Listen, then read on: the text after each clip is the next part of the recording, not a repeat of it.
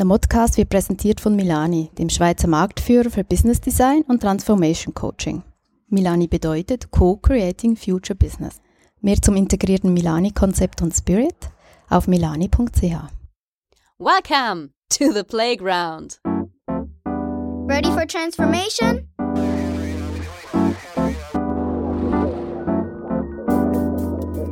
Modcast, the Masters of Transformation podcast.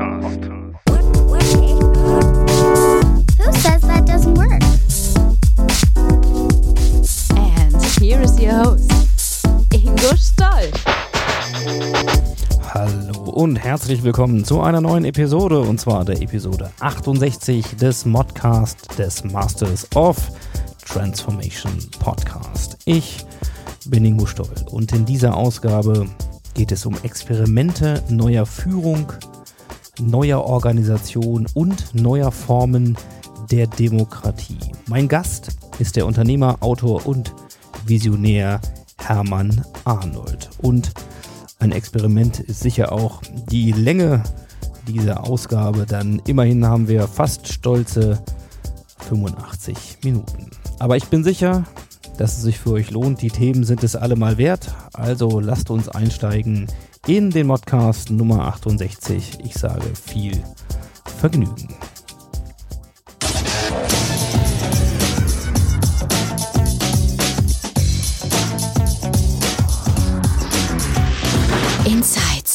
Hermann Arnold ist mein Gast in unserer heutigen Session. Hermann, schön, dass du dir die Zeit genommen hast.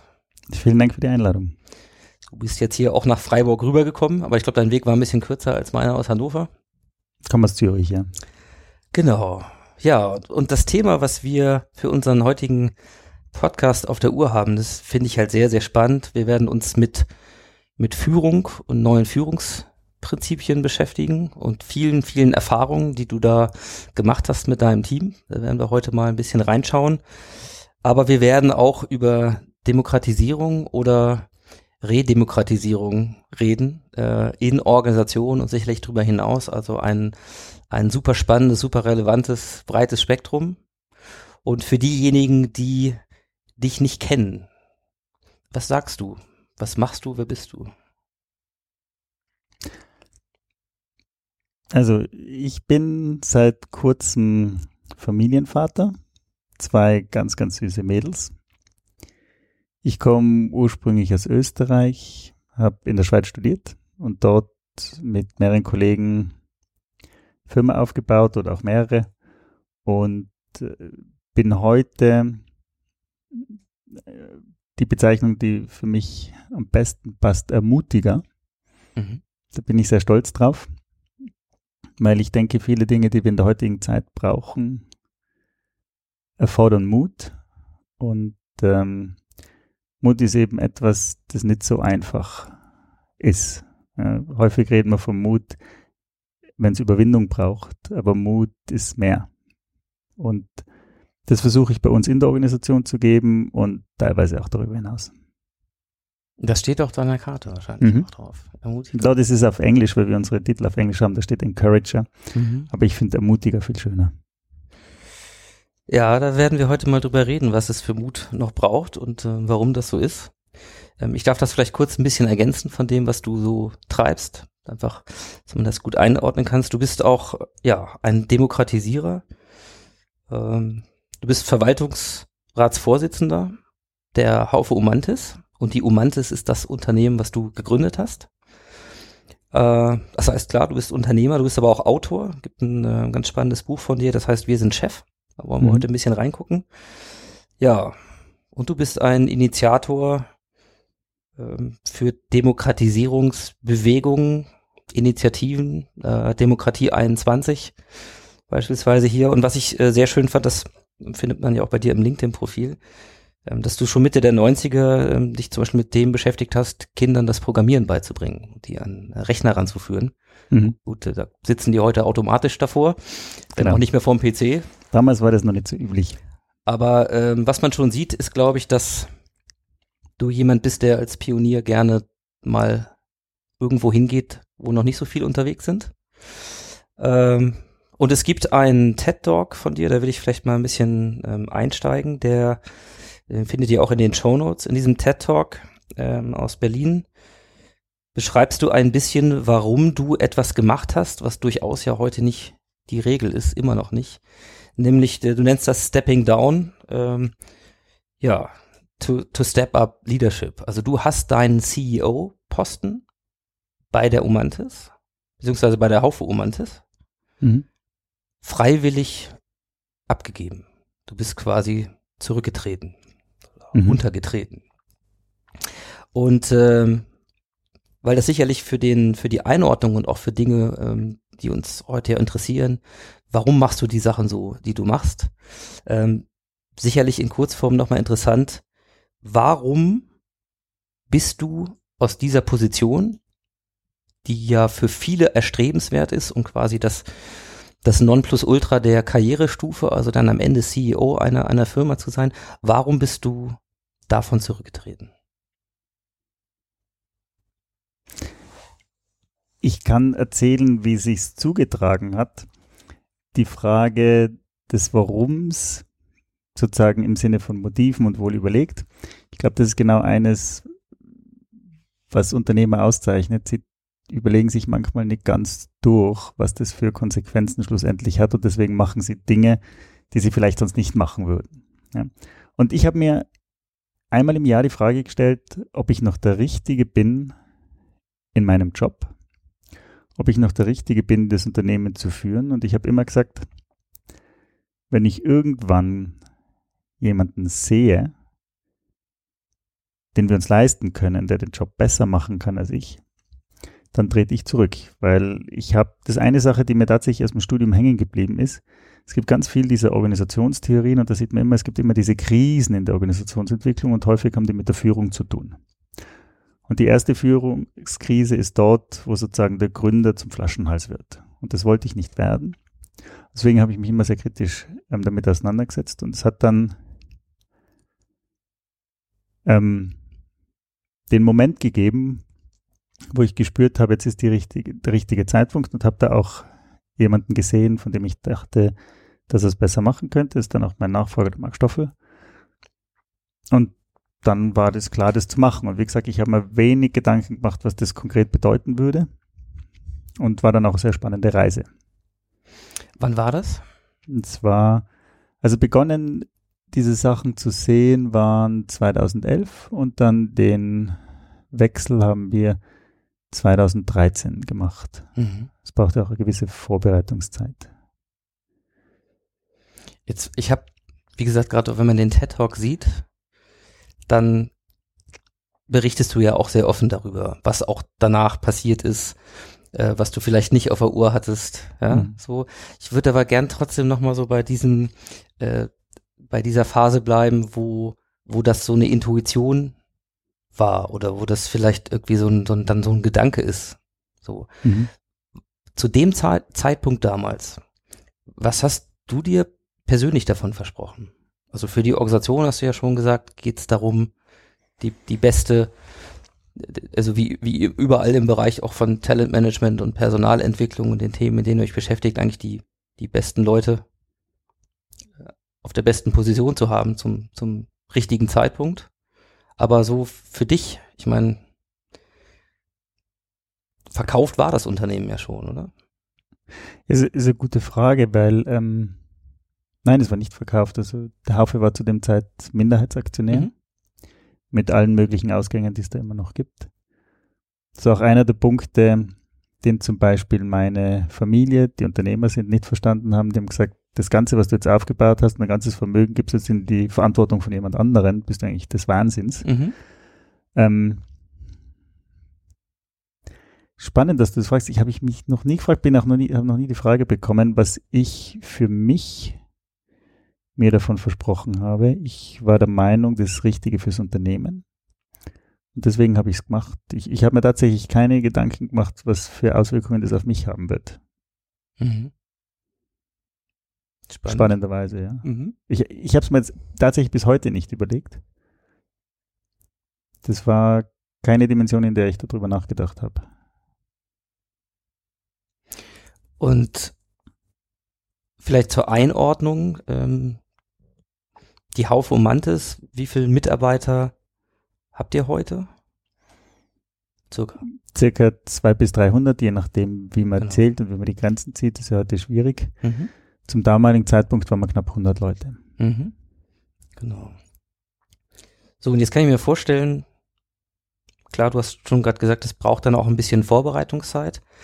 Äh, mich würde gern mal äh, interessieren, wie eigentlich der Markt darauf reagiert hat, als du ihm gesagt hast, das ist, das ist dein Gedanke oder dein Vorschlag. Also, ne? also wie ist das, wenn der CEO auf mich zukommt und mir anbietet, ähm, und ich bin in seinem Team, seinen Job zu übernehmen. Und du hast eine kleine Auszeit sozusagen nach der Übergabe gemacht, 100 Tage.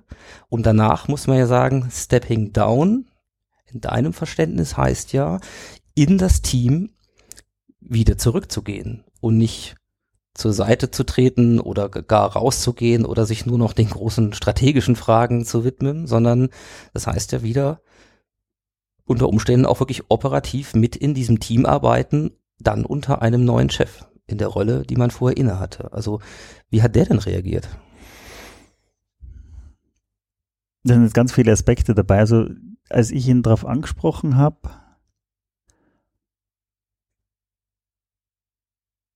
würde ich immer sagen, hat er das ähm, als Vertrauensbeweis wahrgenommen und auch sich darüber gefreut in dem Moment.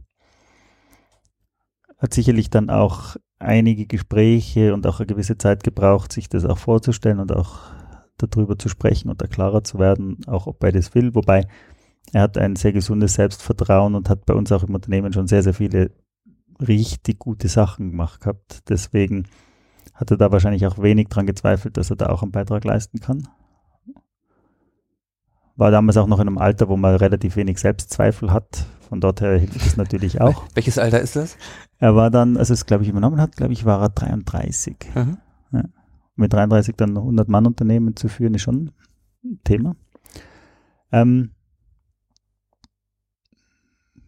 so würde ich immer sagen, hat das äh, ursprünglich wahrgenommen. Und ich muss auch, ich möchte mich nicht mit ähm, fremden Federn schmücken, dass mein Verständnis von einem Rücktritt als ins Team zurückgehen war eigentlich dem Zufall geschuldet, wenn man so will. Ähm, weil meine Definition, als ich gesagt habe, ich gehe in Sabbatical, 100 Tage raus, war mal, um ihm die Möglichkeit zu geben, dass er unbeeinflusst von mir Mhm. ähm, Fuß fassen kann. Da war zum Beispiel auch etwas, ich habe das Gefühl gehabt, das ist wahrscheinlich eine gute PR-Story. CEO gewählt, ja, den haben wir bei uns im Unternehmen dann auch gewählt. Und dann habe ich gesagt, das muss man unbedingt machen. Haben mit PR-Agentur, mit uns allen Leuten gesprochen und haben gesagt, ja gut, mach mal, mach mal und veröffentlichen werden wir das, wenn du aus dem Sabbatical zurückkommst. Ich sage, nein, genau nicht. Veröffentlichen werdet ihr es, wenn ich gehe, weil er ist die Person, um die es geht und nicht ich. Das haben die auch noch in dem Moment noch gar nicht so richtig verstanden gehabt. Mhm. Ähm, das war dann auch so was, war natürlich toll, dass das auch tatsächlich eingeschlagen hat. Ist dann halt schon etwas, was an einem kratzt, wenn dann der Mark auf Titelseiten ist und man selber nicht. Ja, das sind dann schon Dinge, wo man sich wahrscheinlich im Vorhinein, wenn man sich überlegt, was das mit einem macht, vielleicht nochmal anders drüber schauen würde. Aber das war auch der richtige Punkt. Und für mich war die Definition, ich komme dann zurück und arbeite dann an Aufgaben, wo ich nicht mehr der operative Flaschenhals sein kann. Das war meine Definition. Und so habe ich es auch vorgehabt. Und dann komme ich zurück, ein paar Tage bevor ich wieder anfange, ladet mich der Marc zum Abendessen ein. Habe mir gedacht, nett, will ein bisschen quatschen. Weil ich war wirklich drei Monate vollkommen weg, offline. Ich habe keine Mails gelesen. Ich habe nichts über die Firma gelesen, nichts. Ich war wirklich weg, weil sonst funktioniert das nicht. Und dann sitzt er so da und dann erzählt er mir so ein bisschen, wie es geht. Und dann sagt er, du Hermann, wir haben ein Problem in einem Bereich, da brennt es gerade. Wir haben jetzt jemanden gefunden, den wir vielleicht einstellen können, der den dann übernehmen kann, aber im Moment haben wir niemanden. Kannst du das nicht machen? Das sind ein, zwei Monate. Ich sage, ja, pff, eigentlich nicht meine Idee gewesen, aber wenn es für die Firma wichtig ist, dann mache ich das. Und aus den ein, zwei Monaten ist dann über ein Jahr geworden. Mhm. Also von dort her war es eigentlich, wenn man so will, Zufall. Aber ein sehr glücklicher, weil dort habe ich eben ganz, ganz viel gelernt. Weil wenn man seinen Nachfolger in einer Position sieht, die man davor selber gehabt hat, wie du gesagt hast, und ich genau weiß, was ich machen würde und dann sehe, dass mein Nachfolger das anders macht, ist einmal die erste impulsive Reaktion, das ist schlecht. Und ich habe zumindest ja glücklicherweise intellektuell noch verstanden, wenn ich finde, er soll es für die nächste Phase besser machen, muss es anders machen als ich. Und deswegen habe ich dann tatsächlich das auch meistens ausgehalten, den Mund zu halten und zu sehen, was passiert. Und was man dann lernt, ist echt sehr spannend. Dann denkt man, es geht in die Hose und dann geht es nicht in die Hose und manchmal wird es sogar noch besser, als man selbst gedacht hat. Das gibt einen unglaublichen Update der eigenen Vorstellungen, wie gute Führung funktioniert. Und man kann sich da sehr viel abschauen. Und das andere, ich habe auch das Glück, dass der Marc jemand ist, der sehr proaktiv um Feedback anfragt. Also der ist bei vielen wichtigen Entscheidungen dann zu mir gekommen, hat mich gefragt, wie ich das machen würde und was ich meine. Und dann hat man auch nicht das Gefühl, man ist total außen weg, sondern hat noch eine Möglichkeit. Aber er hat dann auch immer seine Sache durchgezogen und sehr häufig auch nicht das gemacht, was ich gesagt habe. Und ähm, ich habe am Anfang immer gedacht, das ist das Schlimmste, wenn er die Sachen nicht macht, die man ihm sagt, dass er das stört. Aber es gibt noch was viel Schlimmeres. Mhm. Schlimmer ist es, wenn er die Sachen macht, die du ihm gesagt hast, und er ist erfolgreich damit. Da geht er nicht zu jedem hin und es denkt auch nicht jeder, boah, das ist jetzt der Hermann dahinter, sondern das ist der Marc. Also da fühlst du dich eigentlich so fast, wie dass er sich mit fremden Federn schmückt.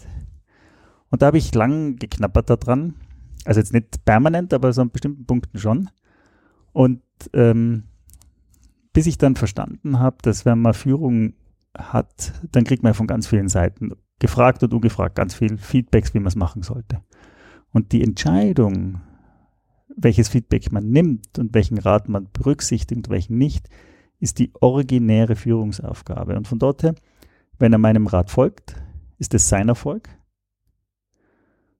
Genauso wie wenn er meinem Rat folgt und es geht in die Hose, nachher muss ich auch hinstellen und sagen, es war mein Versagen und kann nicht sagen, ja, das hat mir jetzt der Hermann gesagt. Aber das ist so ein Punkt, da habe ich tatsächlich auch lernen müssen. Aber es war jetzt nicht so, dass ich, dass ich mein Verständnis damals so gehabt habe. Ich habe schon gesagt, dass ich wieder inhaltlich mitarbeiten will, aber ich habe nicht gedacht, dass ich da wirklich so operativ einsteigen würde. Und das war, war wahrscheinlich eine meiner intensivsten Zeiten operativ in dieser Phase, weil da wirklich Zeug am Brennen war. Und ähm, da bin ich bis über beide Ohren wirklich im Schlamm drinnen gestanden und habe versucht, ähm, bestimmte Dinge nach vorne zu bringen. Aber es war, ich glaube, es war gute Zeit und es war auch für den Marc, mein Nachfolger, gut, weil ich im Team ihn erlebt habe und ihm ganz anders Feedback gegeben habe können, ähm, weil ich gesehen habe, wie er wirkt und was er macht als wenn ich da irgendwie wegdelegiert bin, also irgendwie nach oben gerutscht oder auf die Seite und dann kommt er hier und da und man tauscht sich aus. Das ist was anderes, als wenn man wirklich drinnen steckt. Also ich glaube, wir haben beide davon profitiert. Und deswegen ist das tatsächlich ein Modell, das ich nur empfehlen kann. Und was ja auch zum Beispiel spannend ist, weil du sagst, das macht man viel zu wenig. In Unternehmen gibt es das recht wenig. Aber wenn du zum Beispiel anschaust, ähm, freiwilligen Organisationen. Also jetzt sagen wir mal Sportverein oder Musiktruppe oder sowas, da kommt man rein, ist mal ein normales Mitglied, spielt einfach mit. Und dann irgendwann kommen sie und sagen, du, aber jetzt, ähm, Hermann, jetzt machst du mal Kassier. Und dann sagst du, ja, okay, mache ich Kassier. Und dann bist du eigentlich CFO, ja, Finanzchef. Und dann ähm, irgendwann sagen sie, ja, jetzt machst du mal Präsident. Dann bist du der Chef. Ja. Und dann nach irgendeiner Zeit sagst du, so, jetzt habe ich es gesehen, jetzt soll es wieder jemand anderer machen. Und dann trittst du zurück und bist wieder ganz normales Vereinsmitglied und es gibt jemand andere, der das macht. Da ist das total normal. Ja, und das gibt es in ganz, ganz vielen ähm, Organisationen. In Unternehmen ist es nicht üblich und deswegen ist es schwierig. Aber noch ein letztes Beispiel. Wenn man politische Systeme vergleicht. Die Gründerväter von Amerika sind aus dem Königreich gekommen und haben trotzdem gesagt, ich bin jetzt ein Präsident, aber ich beschränke mich, und am Anfang war das nur gutes Benehmen, das war kein Gesetz, auf zwei Legislaturperioden und dann trete ich zurück und lasse jemand anderes machen. Das war eigentlich nur der Brauch, der Usus. Irgendwann hat es dann einen Eisenhower gegeben, der sich zum dritten Mal wählen hat lassen und zum vierten Mal. Und dann hat man es zum Gesetz gemacht. Und da ist jetzt zum Beispiel, als der Obama am Ende seiner Legislaturperiode war und noch nicht gewusst hat, wer sein Nachfolger wird, hat er sich darauf gefreut. Ja, gesagt, ich kann jetzt wieder golfen gehen und so weiter, war alles toll. Und wenn du das vergleichst, zum Beispiel in Deutschland, also jeder Bundeskanzler in meiner aktiven Erinnerung ist als Loser vom Platz gegangen. Weil jeder immer das Gefühl hat, er muss einen Adenauer machen und bleibt so lang dran, bis er gehen muss. Die Geschichte beurteilt es dann wieder anders, aber in dem Moment ist das einfach unvorstellbare Niederlage. Und das ist einfach der gleiche Job in zwei unterschiedlichen Systemen, wird es ganz anders wahrgenommen und das, und das ist Selbstverständlichkeit verstanden, dass der Obama nach zwei Perioden zurücktritt und als Selbstverständlichkeit, die Mutti muss Europa retten, also muss sie noch einmal dranhängen. Obwohl es der gleiche Job ist. Ja? Und das ist ganz witzig. Also das heißt, wie stark solche Systeme und Vorbilder und die Üblichkeit einen Einfluss darauf haben, wie man selbst damit umgeht, ist immens. Und auch wie, man, wie es angesehen wird. Jetzt ist das eine ja quasi ein, ein bekanntes Verfahren zu sagen, ich habe eigentlich Führung auf Zeit, ich habe ein Mandat auf Zeit. Beispielsweise zwei Legislaturperioden und dann ist maximal Schluss. Mhm. Ähm, auch das ist ja in der Führung heute noch nicht gang und mhm. gäbe, dass man zum Beispiel weiß, Job Rotation hin oder her. Ähm, ich habe jetzt eine Führung und es ist klar, ich mache diesen Job jetzt drei Jahre und dann ja. kommt ein Nachfolger, ob der jetzt aus dem eigenen Team kommt oder wo auch immer her oder Nachfolgerin, ja. sei mal egal. Das heißt, was für mich da so ähm, drinsteckt, ist einmal dieses Phänomen, ich habe eine gewisse Position und Rolle auf Zeit. Und das andere, und so hatte ich deinen Entschluss verstanden, war ja auch für alle anderen eine unerwartete mhm ähm, Aktion. Es war ein, ein Schritt, der eben nicht planbar, absehbar war, in dem dann gewisse äh, Mechanismen, kommen wir ja auch heute noch das äh, Thema mhm. Wahlen auch vielleicht ne, im, mhm. Kontext von Führungskräften ähm, Position hin, sondern äh, das eine war ja, es ist eine, eine nicht vorhergesehene ähm, Aktion gewesen. Und das zweite ist, dass es ja, dass es dann dazu kam, dass du in dem Team wieder gearbeitet hast, was eigentlich gar nicht geplant war. Mhm. Und aus der heutigen Sicht, ähm, zum Thema Wahlen kommen wir noch, nur dieser andere Aspekt, dass, dass du tatsächlich in diesem Team wieder gearbeitet hast. Wenn du heute, und du hast ja auf diesen Aspekt Mentoring abgehoben, wenn du heute sagst, das ist durchaus etwas, was du, ähm, was du Führungskräften empfiehlst, quasi eigentlich jährlich, regelmäßig, sich zu hinterfragen, bin ich noch die richtige Person auf diesem Job? Und wenn ich denke, nein, oder auch aus einer Entwicklung, die heißt, es gibt Muster, die ich beobachten kann bei anderen, dass sie einen Schritt quasi down oder zurückgemacht haben, aber insgesamt, und du nennst das ja so ein bisschen spiralförmige Entwicklung, wer, wer die, ähm, die Theorien der Spiral Dynamics kennt, der weiß, dass sich Dinge wiederholen, aber auf einem höheren Level. So, das heißt im Sinne der der eigenen Persönlichkeitsentwicklung und in der Sinne in dem Sinne eine eine bessere Führungskraft zu werden, quasi der Schritt zurück fast zwingend notwendig ist, um dann äh, mit mhm. einer anderen Perspektive in der neuen, in der nächsten Führungsrolle anders mhm. äh, besser agieren zu können. Mhm. So würdest du heute sagen, dass jemand, der das jetzt hört, tatsächlich drüber nachdenken sollte, wenn er Stepping Down macht, ganz bewusst in das Team seines dann Nachfolgers zu gehen und nicht eben nur gezwungenermaßen, weil da gerade was brennt. Mhm. Waren jetzt ganz viele Sachen. Als du es ganz am Anfang gesagt hast, dass das ja nicht üblich ist, ist mir aufgefallen. Es ist nicht üblich in der Linienfunktion. Aber wenn du in einem Unternehmen ein Projekt hast, dann bist du Projektleiter auf Zeit. Ja. Und da ist es total normal. Das mache ich, bis das Projekt fertig ist und dann bin ich wieder nicht mehr Projektleiter. Das heißt, wir haben heute schon in Unternehmen solche Hybridformen, aber in den klassischen Linienfunktionen haben wir das nicht. Aber ich wollte nur, ist mir jetzt gerade aufgefallen, dass es da mhm. durchaus ja. Spiel, Spielfelder gibt, in denen das Übliche ist, selbst im Unternehmen und wir das einfach nicht connecten miteinander. Mhm. Das ist noch ganz witzig. Ähm, bezüglich Zurücktreten, ähm, das muss man auch ganz klar sagen, immer wenn uns die Leute zuhören, denken sie, bei uns ist es Paradies. Ich sage, das ist eine paradiesische Hölle teilweise oder ein höllisches Paradies, weil das ist alles nicht so einfach. Also wir erleben das, wir haben jetzt eben ein paar hundert Mitarbeiter, wir haben ein paar Dutzend Führungskräfte, die das inzwischen schon gemacht haben. Obwohl es bei uns inzwischen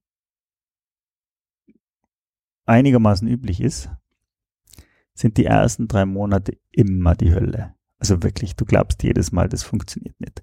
Es ist für einen Nachfolger schwierig, es ist für einen Vorgänger schwierig, es ist sogar fürs Team schwierig.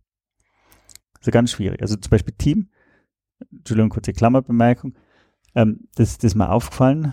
Wir haben bei uns jemanden gehabt, der ist gewählt worden, ganz knapp. Da hat das Team schon gemerkt, der ist am Wackeln. Und dann nach einem halben Jahr haben die was offensichtliches Fass am U überlaufen und dann haben bei uns Leute angefangen, das Referendum zu ergreifen. Das gibt's bei uns. Das heißt, da kann man einfach sagen, ich will jetzt das, das Team was in die Wege leiten und dann haben die da angefangen, Unterstützung zu sammeln. Und dann ist diese Führungskraft zurückgetreten, noch bevor das Referendum überhaupt losgegangen ist, weil es Mhm. gespürt hat, das wird ki- kippen.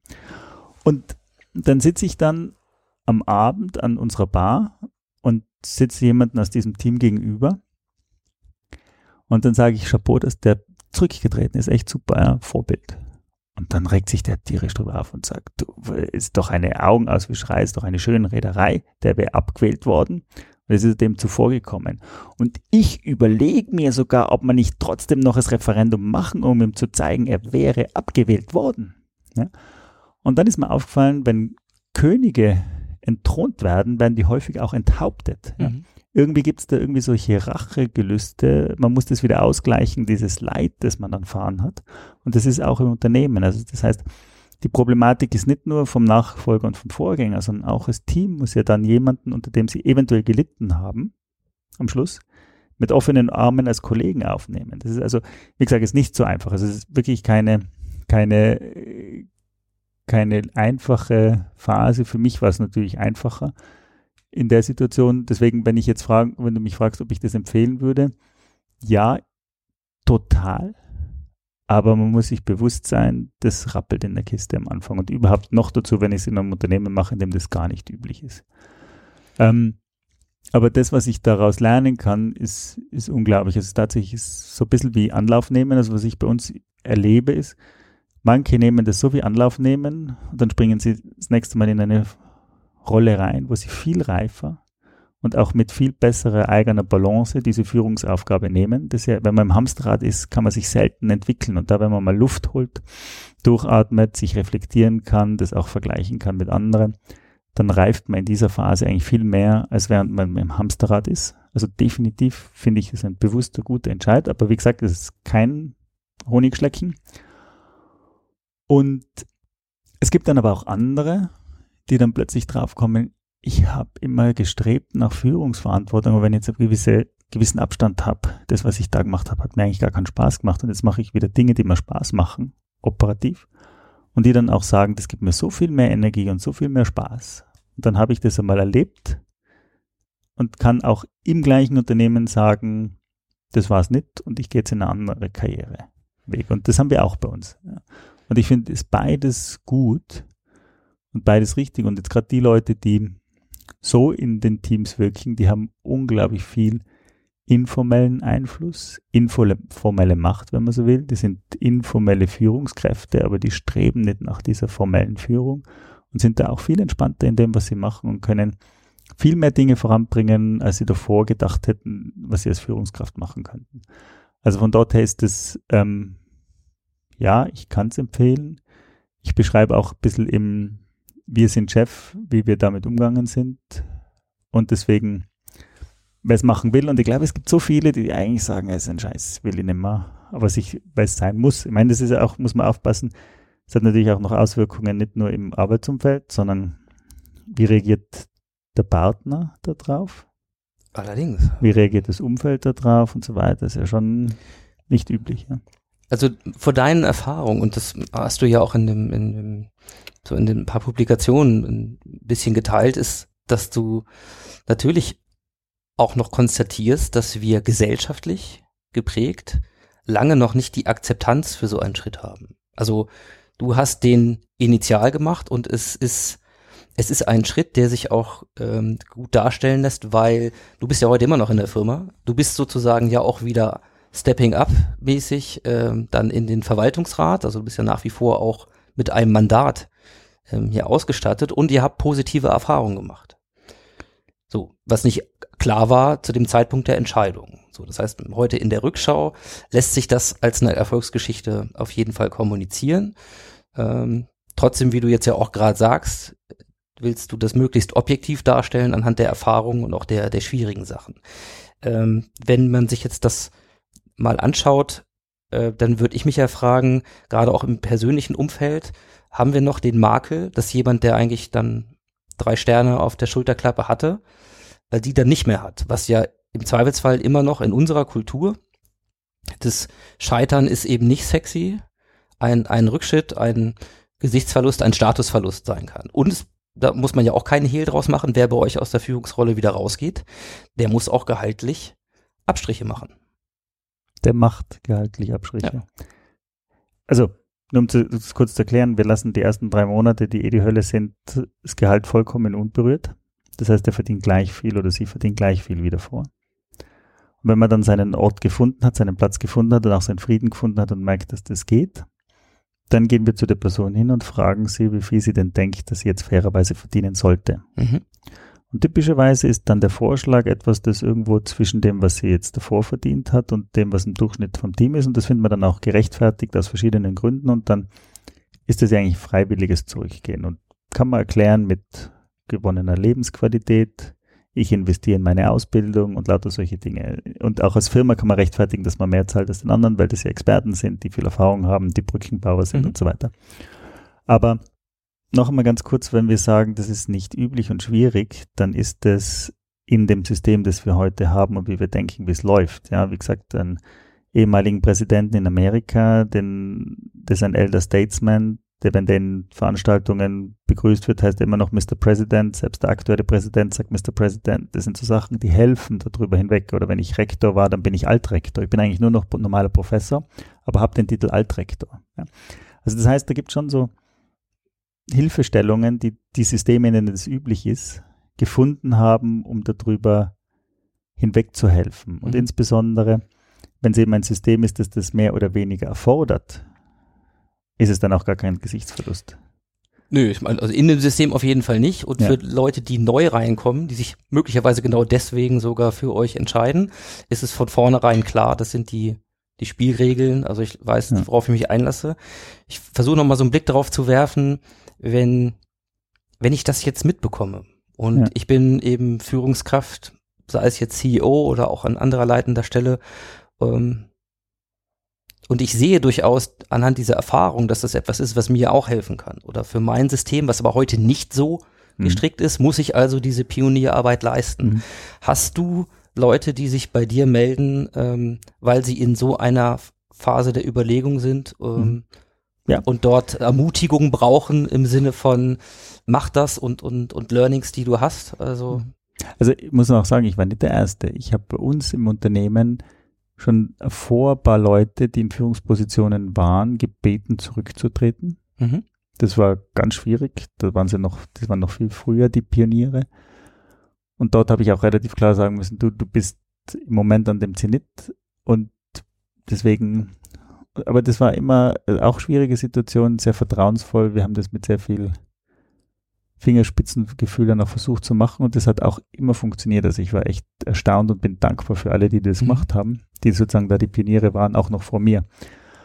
Und ähm, ja, und auch heute kommen an verschiedenen Stellen, also äh, eine Sache, die mich auch sehr gefreut hat, in Österreich die Partei, die ich mitgegründet habe, NEOS, Mhm.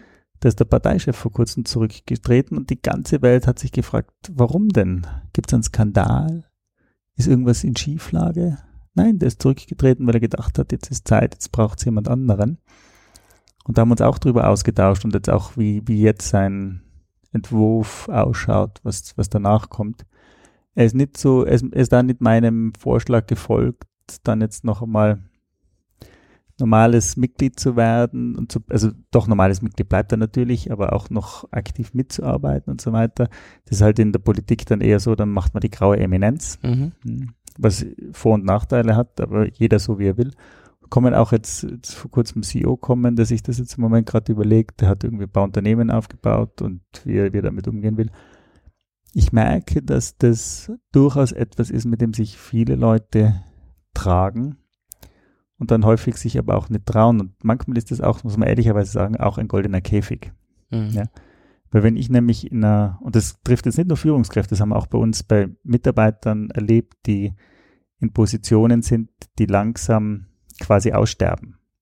Gibt es ja zunehmend in der heutigen Transformation ganz, ganz viele.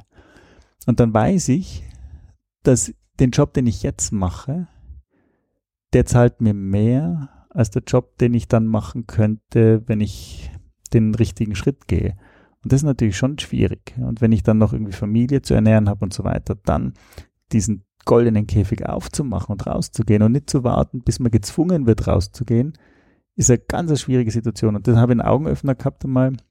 Wir haben bei uns im Unternehmen eine aus der Lehrlingszeit eingestellt und die ist halt, sollte dann bei uns auch sozusagen im, im, in der Administration viele Sachen machen und die war massiv überfordert. Ja, und wir haben uns da verantwortlich gefühlt für Lehrling und so weiter. Und sie wird lange Zeit mitgenommen und dann irgendwann haben wir gesagt, es geht nicht mehr und haben das Gespräch geführt und haben gesagt, du, es tut uns leid, wir müssen uns von dir trennen. Und die Reaktion von der war, uff, Danke. danke. Mhm. Die hat gesagt, die ist jeden Tag ins Büro gegangen und hat sich gefragt, ist heute der Tag, wo ich gekündigt werde? Das ist, muss man mal vorstellen, was das heißt, dieses Gefühl zu haben, ja. Und ich glaube, sind tatsächlich einige Leute in solchen goldenen Käfigen, entweder weil sie in der Führungsfunktion wissen, eigentlich machen sie keinen guten Job mehr, aber dann die Konsequenz zu ziehen, die ja dann auch bedeutet, dass ich dann auch negative Konsequenzen zu tragen habe, die nicht nur mich betreffen, sondern vielleicht auch mein Umfeld, meine Familie und so weiter, das ist nicht so einfach. Ja, und da war ich in einer deutlich privilegierten Situation in der Zeit. Ich habe keine Familie zu ernähren gehabt, ähm, habe so keine Verpflichtungen gehabt. Da kann man schon einigermaßen darauf verzichten und auch der Lohn, den ich dann bekommen habe, war immer noch ein guter. Ja. Dort, wo es knapp ist und so weiter. Wobei jetzt, wenn man sich Führungskräfte anschaut, die meisten könnten durchaus auch mit der Lohnreduktion noch gut überleben. Also glaube ich zumindest. Aber es ist schon nicht so einfach. Also dieser goldene Käfig, den darf man nicht unterschätzen. Ja, und äh, den Schritt zurück hinter den Lebensstandard, an dem man sich vielleicht gewöhnt hat. Mhm. Ich glaube, das können wir uns alle gut vorstellen, wenn man sich das selber für sich mal überlegt oder äh, auch solche Situationen äh, sich ins Gedächtnis zurückruft, dann sind die, dann sind die immer schwierig, Mhm. weil wir natürlich verstandesmäßig Thema Existenz und Existenzsicherung natürlich an den Punkten auch extrem angreifbar sind. Das macht es ja auch so schwierig, psychologisch gesehen, Vertrauen in eine, in eine Zukunft zu haben, Mhm. äh, für die ich noch keine Erfahrungswerte habe. Wenn ich das einmal gemacht habe, habe ich ein Muster und Erfahrungswerte, ähm, die ich beim zweiten Mal berücksichtigen kann. Beim ersten wäre ich ja eben auf Transfer angewiesen. Also Mhm. eben einen Transfer herzustellen von deinen Erfahrungen oder von Leuten, die das eben gemacht haben. Ähm, und Aber es braucht in jedem Fall, in jeder Situation Mut. Ja. Wenn es immer schon jemand gemacht hat, dann kann man sagen, okay, es ist nicht vagehalsig oder hochmütig, aber trotzdem braucht es Mut, den Schritt zu machen. du hast ja am Anfang gesagt, äh, Ermutiger ist, ist eigentlich das, was du beschreiben würdest, am liebsten äh, für das, was du machst und wie du dich siehst. Und Mut äh, braucht ein bisschen mehr als nur, ja, äh, weiß nicht, den Wurf, etwas zu machen, was man noch nicht gemacht ja. hat, Überwindung. Was, was braucht's denn? Was ist denn für dich Mut? Mut ist, Sachen zu machen, wo man eigentlich schon weiß, dass man mit hoher Wahrscheinlichkeit einige negative Konsequenzen tragen wird. Ja, also, oder ich, also ich habe das auch bei mir selber erlebt. Ja, also Beispiel, ja, ich habe ja nie einen Chef gehabt.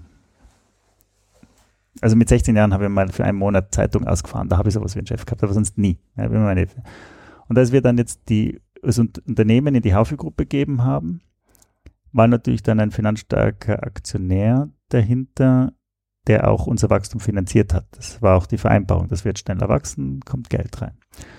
Und dann ist es zwar der Geschäftsführer der Haufe-Gruppe nicht mein CEO in dem Sinne, also ich habe das nie so verstanden, aber trotzdem gibt es da sowas wie gewisses Abhängigkeitsverhältnis. ja. Und ich habe das gemerkt, zum Beispiel, wenn ich Sitzungen geleitet habe, ist die Person im, im Sitzungszimmer gesessen und hat einfach am Computer auch andere Sachen gemacht. Und ich habe das jetzt nicht so schlimm gefunden, wenn ich was gemacht habe, aber wenn Mitarbeiter von uns eine Präsentation gehalten haben und die Person hat so ausgeschaut, als würde sie das gar nicht interessieren, das hat mich fast wahnsinnig gemacht.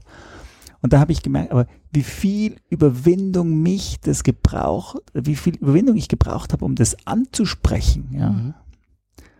Und das ist jetzt nur Überwindung, ja, aber schon allein in solchen Kontexten, das ist, ist Wahnsinn, obwohl ich eigentlich jetzt nicht zwingend negative Konsequenzen habe ähm, erwarten müssen.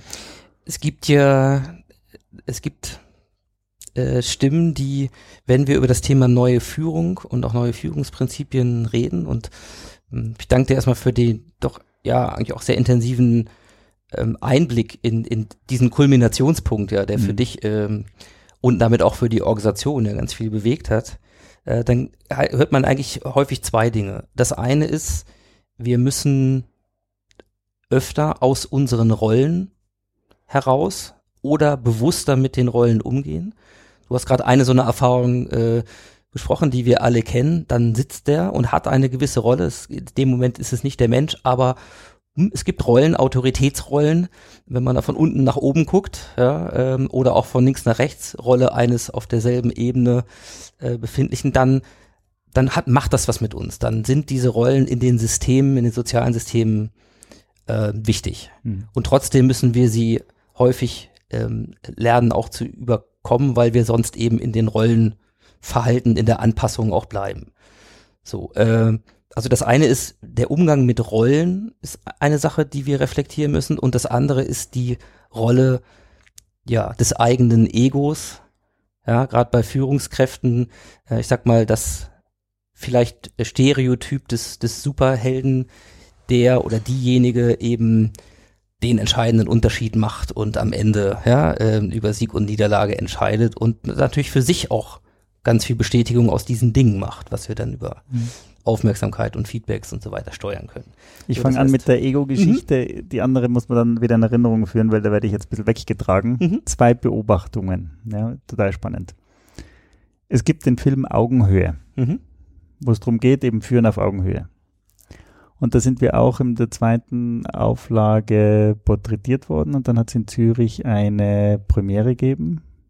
Vor lauter solchem Publikum, typischerweise sehr überspitzt formuliert, Birkenstockschuhe, Bäume umarmen, wir haben uns alle lieb, solche Leute, Augenhöhe, ja. Mhm. Und wir waren dann eingeladen, der Marc und ich, im Vorfeld der Vorführung ein Interview auf der Bühne zu geben, so einfach ein bisschen als Einleitungsrahmenprogramm. Und waren dann auch so angekündigt und dann hat kurzfristig der Marc nicht können. Und dann ähm, bin ich auf die Bühne gegangen und habe gedacht, so, ich mache jetzt einen kleinen Joke und sage, ja, es tut mir leid, der Marc Stoffel, der richtige CEO, kann leider nicht. Jetzt müssen Sie halt mit mir als abgewähltem CEO Vorlieb nehmen. Und ich habe gedacht, die Leute würden lachen, grinsen, was auch immer. Die Leute haben mich angeschaut, so auf die Art, ja, ist ja nicht so schlimm, schon okay. Und was mir da aufgefallen ist, es war ein wahns- wahnsinniger Augenöffner. Dass die, wir sagen immer, die von oben müssen runter. Aber dass wir die raufsetzen, also eigentlich hätte ein normaler, ein normaler Mitarbeiter von unserer Firma dort hinstehen müssen und müsste, hätte für die Leute mit Augenhöhe gleich viel wert sein müssen wie der CEO. Ja? Und selbst schon bei mir als nicht mehr CEO, aber trotzdem einer, der die Geschichte sogar relativ stark mitgemacht hat, war das für die eine Enttäuschung Hm, Downgrade. ein Downgrade Ja. für sie. Und das ist also, das ist nicht nur das Ego von denen, die oben sind, sondern auch irgendwie in dieser Interaktion von uns. Also das heißt, wir müssen auch bei uns was ändern. Erste Beobachtung und die zweite Beobachtung, wir haben häufig das Gefühl, den Leuten steht das Ego im Weg. Und dann ist es ein Persönlichkeitsmerkmal und dann kann man nichts machen. Das ist einfach vorbei. Ich sehe das inzwischen anders. Eine der größten Probleme für Führungskräfte loszulassen, ist Kontrollverlust. Ich werde weiterhin verantwortlich gemacht fürs Ergebnis, zwar von allen, von meinem Team, von meinen Stakeholdern, von meinen Aktionären, von meinem Boss, aber ich habe es nicht mehr unter Kontrolle, weil jetzt nämlich die Leute machen, was sie wollen. Das ist die Schwierigkeit. Und in dem Moment, wo ich das so sehe, muss ich nicht mehr gegen Egoisten ankämpfen, sondern ich muss Systeme aufbauen, die den Leuten Vertrauen geben, dass sie nicht die Kontrolle vollständig verlieren und dass das funktioniert. Und dann plötzlich geht's. Mhm. Und das ist eben etwas, was mir auffällt, dass wir eben häufig, wenn wir solche Sachen sprechen, von Ego-Problemen reden. Und ich glaube, das sind, natürlich sind das alles Leute, die gerne führen und gerne auf der Bühne stehen und so weiter. Ja, einverstanden. Ähm, aber das ist nicht der Haupthinderungsgrund. Das ist ja, äh, und ich nehme das Thema Rollen einfach mit, weil daraus ergeben sich ja auch neue Rollen. Konstellationen, neue Formen von Organisationen. Du bist jemand, der, das war jedenfalls so mein Eindruck, ähm, schon versucht, einen sehr stark auch systemischen Blick Mhm. auf soziale Systeme wie eine Organisation, Bereiche, ähm, das Thema Führung zu werfen. Der äh, Thomas Sattelberger, der hat mal so schön gesagt, ähm, so wie er das wahrnimmt, und das war ein, ein Feedback zu dem Buch, Wir sind Chef, Mhm. ja, äh, hat er das äh, tatsächlich benannt als, äh, ihr seid auf dem Weg, ja, quasi auf Transformationsfaden hin zum Ideal. So hat er das, so hat er das formuliert, ja. Macht sie auf so einem Buchklappentext natürlich auch Mhm. äh, entsprechend gut. Mhm. Äh, meine Frage wäre mal jetzt aus deiner Erfahrung der Umantis und auch der, der Haufe Umantis. Was ist denn aus deiner Sicht jetzt sozusagen ein anstrebenswertes ja, Ideal mit Perfektion? Ich will mich nicht in Mhm. dem 100% verlieren, aber ein, Mhm. ein, ein anstrebenswertes Szenario von Zusammenarbeit und vor allen Dingen, vor allen Dingen von Führung. Also erstes ist für mich natürlich geschmeichelt, dass der Thomas Sattelberger sowas sagt. Deswegen steht es auch da drinnen. Ich kann mich gar nicht mehr erinnern, dass es so drinnen steht, aber umso besser. Ich sehe das heute jetzt noch als Analogie, dann komme ich, äh, beantworte ich deine Frage etwas anders. Ich glaube, wir befinden uns heute in einer Zeit, wie in der Zeit, als die Menschheit gedacht hat, sie könnte fliegen. Mhm. Oder sie müsste fliegen können. Ne, Es hat immer schon Idioten gegeben, die sich mit Federklamotten die Klippen runtergestürzt haben. Aber irgendwann war die Zeit reif. Das heißt, alle, alle ähm, Zutaten fürs Fliegen waren da. Gesetze der Aerodynamik, Material und so weiter. Und die Leute haben gedacht, es müsste doch eigentlich gehen. Es müsste doch gehen. Ja? Mhm. Und überhaupt Kutschen und Straßenbahnen sind zu langsam und zu schwerfällig und zu mühsam. Es müsste doch gehen. Und dann hat es auf der ganzen Welt in der gleichen Zeit ganz viele Pioniere gegeben, die versucht haben, Flugzeuge zu bauen. Und die meisten sind gescheitert. Die meisten haben Bruchlandungen erlitten, sind nie, haben nie abgehoben.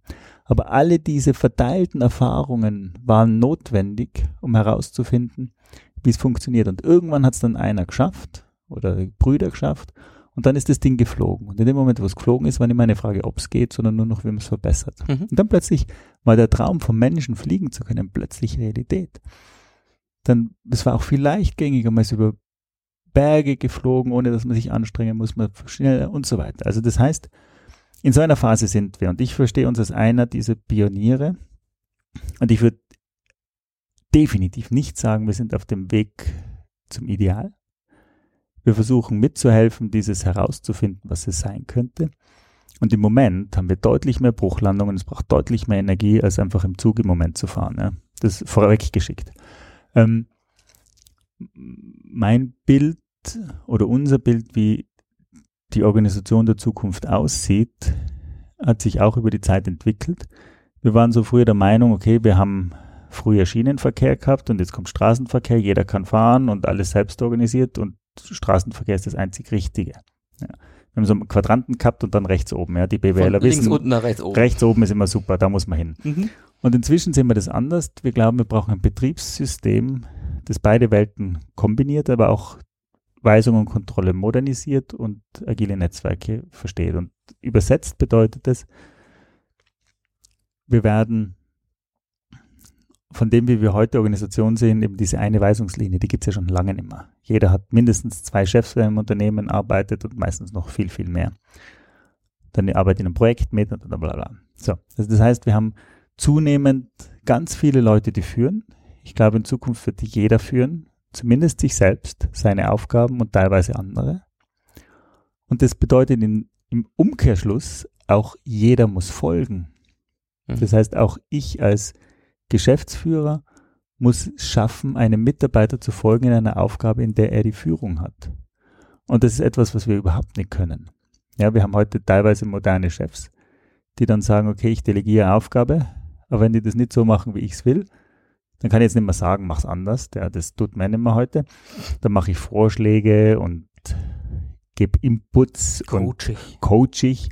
Und eigentlich, was es am Schluss ist, ich mobbe meine Mitarbeiter in die Richtung, in die ich ihn will. Ja? Und umgekehrt haben wir es auch als Mitarbeiter verlernt, am Chef zu folgen, weil wenn der Chef uns was sagt, was wir Blödsinn achten, nachher regen wir uns drüber auf und machen es einfach nicht. Und dann kann auch Führung nicht mehr funktionieren und dann funktioniert auch Zusammenarbeit nicht. Das heißt, das Bild, das ich habe, sind ganz, ganz, also diese eine Pyramide, werden ganz, ganz viele Pyramiden, die miteinander vernetzt sind. Und da arbeiten Leute in unterschiedlichen Konstellationen. Das heißt, teilweise arbeiten wir im gleichen Team und sind beides Teammitglieder und irgendjemand anderer führt das. Teilweise gibt es eine Aufgabe, die führst du und da folge ich dir und versuche dich erfolgreich zu machen. Und teilweise arbeite ich in einem, an einer Sache, wo ich führe und erwarte, dass du folgst. Dann wird es auch einfacher, wenn es nicht mehr Einbahnstraße ist. Ähm, wird es einfacher. Und ich versuche jetzt im Moment gerade solche Analogien zu finden, dass man das besser machen kann, weil wir haben nur ein Führungsverständnis. Es gibt einen Chef und der sagt an. Und ich glaube, da müssen wir unsere, unsere, unsere Klaviatur erweitern. Und ich habe jetzt zwei Analogien gefunden im Sport und in der Musik, die das ein bisschen darstellen. Ähm, die eine ist das Klassische, wie man früher Führung gedacht hat, das muss auch weiterhin gehen. Das ist zum Beispiel die Solo-Karriere. Da gibt es eine Madonna, Michael Jackson, um die dreht sich alles. Mhm. Und alle drumherum arbeiten darauf zu. Ja, das ist Solo-Karriere oder Formel 1 fahren. Mhm. Ja, alles arbeitet daran, dass dieser eine Star erfolgreich ist und die entscheiden, wo es lang geht und die geben die Direktive und um die dreht sich's. Das ist, das ist eine Art der Führung und die muss es auch im Unternehmen immer noch weiterhin geben, insbesondere wenn es keine wichtigen Aufgaben sind, wenn es nicht komplizierte Aufgaben sind, mhm. wenn es so. Dann gibt es aber einen anderen Führungsstil, das ist wie Orchester oder Fußball. Da gibt es jemanden, der koordiniert, der gibt auch so grobe Linien vor, der fordert auch ein und fördert, aber da muss jeder auch mitarbeiten und jeder seine Rolle spielen. Und der Chef kann nicht alles besser und so weiter. Ja. Das ist sozusagen Orchester. Und wenn wir dann in Richtung mehr Selbstorganisation gehen, ist die nächste, ähm, die sind weniger bekannte Beispiele, ist auch schwierig zu finden. Das eine ist Kammermusik. Mhm. Das ist auch ein kleines Orchester, aber da gibt es keinen Dirigenten, sondern da gibt es einen, der ist Primus inter pares. Der macht halt so die Infrastruktur, dass das Team funktioniert. Das bedeutet also, wenn wir sagen, wir organisieren uns selbst und wir müssen jetzt Entscheidung finden, gibt es einen, der sagt, okay, wie treffen wir denn die Entscheidung? Also jetzt kann mal jeder Vorschläge bringen. In zwei Wochen diskutieren wir die Vorschläge und dann stimmen wir ab. Entweder einfaches mehr oder qualifiziertes mehr oder wir machen systemisches Konsensieren. Da gibt es heute ganz viele Entscheidungsmethoden. Aber irgendjemand muss da durchführen, weil sonst enden wir bei Selbstorganisation immer im Konsens. Das heißt, niemand kann Ja sagen, jeder kann Nein sagen, da geht nichts weiter. Das ist im Prinzip Kammermusik oder im Sport ist es Mannschaftsorientierungslauf. Mhm. Ja, die kennt man jetzt nicht so, aber man kann sich zumindest ein bisschen was darunter vorstellen. Also, da gibt's ja, einen, Orientierungslauf ist eigentlich ein schönes Bild. Ja, mhm. bin ich stolz drauf. Ja, habe lang, ja, ja. hab lang, hab lang suchen müssen. Aber Mannschaftsorientierungslauf, mhm. ja, so, so. Da gibt es auch teilweise müssen andere, muss man, müssen äh, manchmal die Mannschaft einen Punkt erreichen und manchmal müssen die sich aus, aufbreiten und dann macht jeder andere. Mhm. Und dann das vierte Führungsmodell ist Jazz oder Off-Pist Skiing. Das Team ist so eingespielt, dass du eigentlich gar keine formelle Führung brauchst und die wechselt auch permanent, je nachdem, wer jetzt gerade einen Ton eingibt, wer Solo spielt, die können dann auch Sachen ändern und die anderen gehen dann mit und das ist recht fluide, aber das funktioniert nur, wenn du wirklich gut eingespielt bist und wenn du dich, wenn du Vertrauen hast. Und mhm. wer Jazz kennt, du musst auch, du hast knallharte Regeln, sonst funktioniert das auch nicht was möglich ist und was nicht möglich ist. Das ist übrigens tatsächlich ein gutes Bild, weil das häufig von außen, wenn man das nicht weiß und die Regeln mhm. nicht so kennt, äh, chaotisch ist. Genau. Oder chaotisch wirkt. Mhm. Ähm, Im Gegenteil. Was es aber nicht ist, genau. Genau. Selbstorganisation, da steckt das Wort Organisation drin und Selbstorganisation brauche ich viel stärkere Organisation. Also, mhm. dass der Straßenverkehr funktioniert, brauche ich mehr Regeln, die gut eingehalten werden, als dass der Schienenverkehr funktioniert. Ja. Und das ist so, das heißt, weil du hast ja gefragt, wie, wie sehe ich die Zukunft und das ist so mein Bild. Das heißt, wir haben ganz, ganz viele ähm, Aufgaben, die von unterschiedlichen Leuten geführt werden. Ist nicht immer nur die Person in der Box. Und was man sich natürlich bewusst sein muss, ist, die klassische Hierarchie ist eine unglaubliche Komplexitätsreduktion. Ja? Wer ist verantwortlich? Der in der Box. Wer entscheidet im Konfliktfall? Der in der Box. Wer sagt, wo es lang geht? Der in der Box. Wenn ich ein Problem habe, der in der Box. Wenn es irgendwo schlecht geht, der in der Box. Wer gibt meinen Lohn? Der in der Box. Wer entwickelt mich? Der in der Box. Wer muss mich motivieren? Der in der Box. Alles in der Box. Mhm. Und jetzt plötzlich, ja, habe ich ganz, ganz, ganz, ganz, ganz viele Boxen und ganz, ganz, ganz viele Leute. Das ist natürlich totales Chaos. Und um das, und daran arbeiten wir, das ist meiner Meinung nach das, was es heißt, eine Organisation fliegt. Die Organisation, die es schafft, ein solches Modell, das super dynamisch ist, zum, zum Funktionieren zu bringen, da geht's richtig ab, ja, weil dann das ganze Potenzial, das in den Leuten steckt, massiv genutzt wird. Ja, und da wird so viel Energie frei, das ist unglaublich. Und da braucht es aus unserer Seite, auf der einen Seite eben klare Regeln, auch so wie im Jazz. Wie funktioniert das? Und ein gemeinsames Verständnis. Es braucht die Kompetenzen von uns als Leute. Das heißt, wir müssen es können und wir müssen es auch dürfen. Wir müssen es uns zutrauen, dass wir es machen können und wir brauchen von den anderen Vertrauen, dass sie es Vertrauen, dass wir es machen können. Selbstvertrauen und eben von Fremden. Und dann brauchen wir auch die Infrastruktur. Ja. So ein Chaos kannst du nur organisiert bekommen durch Technologie. So wie eine Wikipedia einen Prozess, wo Tausende von Leuten an einem Lexikon schreiben, nicht organisiert bekäme wie ein Brockhaus und genauso wie ein eBay anders funktioniert, brauchen wir einfach Technologie dazu. Und da sind wir dran. Und wenn wir das irgendwann haben, dann wird es so schön wie Fliegen für Organisationen. Es gibt natürlich auch weiterhin Unfälle, es gibt auch weiterhin Abstürze, aber ja, ja ein ja, bisschen gut, schneller und leichtgängiger. Überschall und äh, genau. auch das fliegt dann nicht immer. Ähm, es, gibt so ein, es gibt so einen Satz, den ich mal äh, gefunden habe äh, von dir so in der Recherche, den fand ich ganz schön. Das kommt allerdings aus einem anderen Kontext. Da hast du gesagt, in der IT-Branche, und ich meine, ne, Umantis Talent Management, ja. aber ihr schafft Softwarelösungen mhm. für, für diese Themen. In der IT-Branche hat jeder die Chance, äh, die Welt zu verändern. Ja. So. Und was ist euer Beitrag dazu? Ja. Also muss noch ganz kurz sagen, das ist in dem Kontext gesagt worden, dass ich mich dafür eingesetzt habe, dass möglichst viele Leute IT-Karrieren anstreben. Genau. Weil, Standortinitiative in ja, St. Gallen. St. Gallen. Genau, weil im Prinzip gibt viel zu wenig Mädchen, aber auch viel zu wenig Burschen, die sagen, ich möchte was werden. Ja, und ich glaube, zumindest für die nächste absehbare Zeit ist das noch ein relativ guter Job, auch wenn auch Software, auch die Softwareentwicklung irgendwann fressen wird. Aber dann haben wir ganz andere Probleme überall. Aber das war der Grund. Und ich glaube, heute kann man eigentlich überall was ändern. Aber natürlich ist Informatik und das, was heute das Internet macht, ein unglaubliches Instrument. Und das ist mir mal aufgefallen, wenn du dir anschaust, was hat denn Entwicklung erzeugt.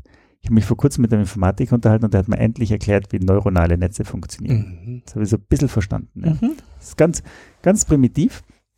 Sagen wir mal Gesichtserkennung, ja, das machen die heute ja schon super. Und da kommen, da kommt im Prinzip das Bild und da gibt es überall Sensoren, die sind eigentlich ganz dumm. Wenn es grün ist, gebe ich ein Signal ab, wenn es nicht grün ist, keines. Wenn schwarz ist, gebe ich eins ab so. Und die senden an irgendwelche anderen Knotenpunkte auf den Bahnen, die sich da gebaut haben. Und die Knotenpunkte, die das bekommen, sagen, wenn ich fünf Signale bekomme, dann gebe ich ein Signal weiter. Wenn ich weniger als fünf bekomme, gebe ich keins weiter. Total dumm. 0-1. 0-1. Und dann haben sie die Verknüpfungen. Und das sind ganz, ganz, ganz viele dieser Schichten aneinander gesetzt. Und hinten kommt dann raus, das ist der Hermann. Und wenn es nicht der Hermann war, kommt die Information zurück. Was hätten wir machen müssen, um das zu erkennen? Und so lernen die ganze Zeit. Und die Intelligenz von diesen Systemen liegt nicht in den Knotenpunkten, sondern in den Verbindungen. Genau. Das heißt, jeder Punkt sagt dann, ich meine, du weißt das alles, ich habe das eben erst jetzt gelernt und ich meine, ist auch offensichtlich, wir sagen, du, du baust Verbindungen im Hirn, deine Synapsen, Synapsen und so genau. weiter, genau. Mhm. So, aber das habe ich lange nicht verstanden gehabt. So. Und jetzt stellen wir uns jetzt doch mal die Menschheit als so ein System vor. Bevor es die Sprache gegeben hat, war unsere Verbindung mit den Augen, haben wir den Leuten zuschauen können, die gerade um uns rum waren. Ja. Und unser lokaler Alpha, wenn der gut war, ist uns gut gegangen, wenn das Idiot war, ist uns nicht so gut gegangen. Dann irgendwann haben wir die Sprache entwickelt und plötzlich habe ich nicht nur mit meiner Gruppe sprechen können, sondern man hat sich Geschichten erzählen können, das heißt, man ist historisch zurückgehen können und man hat auch über die, man hat sich Geschichten erzählen können von einem Hügel zum anderen Hügel, ohne dabei gewesen zu sein. Das heißt, plötzlich waren mehr Verbindungen da mit der Vergangenheit und mit der Umgebung. Und dadurch ist dieses Netzwerk besser worden. Irgendwann nach der Sprache ist die Schrift kommen, hat man es aufschreiben können. Das heißt, ich habe noch viel länger in die Vergangenheit, ich kann mit Aristoteles sprechen, also zumindest zuhören, ja, mhm. und kann das auch viel weiter transportieren, als jetzt über die Sprache, Schrift. Dann ist der Buchdruck gekommen und der hat noch einmal massiv, also davor, bis dahin waren es eigentlich nur die Eliten, die haben lesen können.